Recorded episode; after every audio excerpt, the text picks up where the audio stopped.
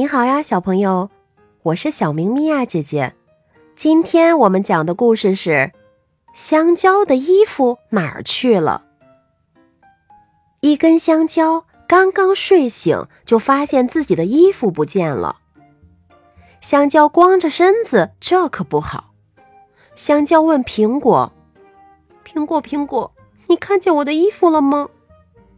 苹果说：“不好意思，我没有看到。”你去问问橘子吧，或许他会知道。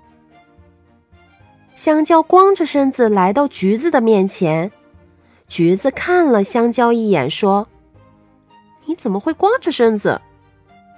香蕉摇了摇脑袋，说：“我也不知道是怎么回事，可我必须找到我的衣服。你知道我的衣服在哪儿吗？”橘子摇了摇头，说：“不，我没看到。”你去问问葡萄吧，或许他会知道。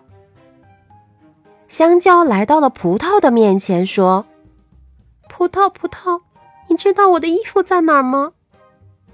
葡萄说：“我看见主人把你的衣服扔进了垃圾桶。”香蕉摸了摸自己的身体，哎呦，自己的身体怎么少了一大块？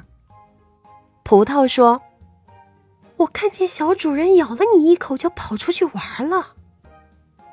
香蕉伤心的说：“我很愿意将自己的果实贡献给人们使用，可是他们总是不珍惜我们，随意浪费。”说着，香蕉和其他水果流下了伤心的泪水。大家都知道，水果中含有许多维生素。吃适量的水果会让身体变得棒棒的。可是，小朋友们，当你选择吃一样东西的时候，吃多少就拿多少，千万不能浪费，因为这样是不好的。还有，小水果们都会十分伤心的呢。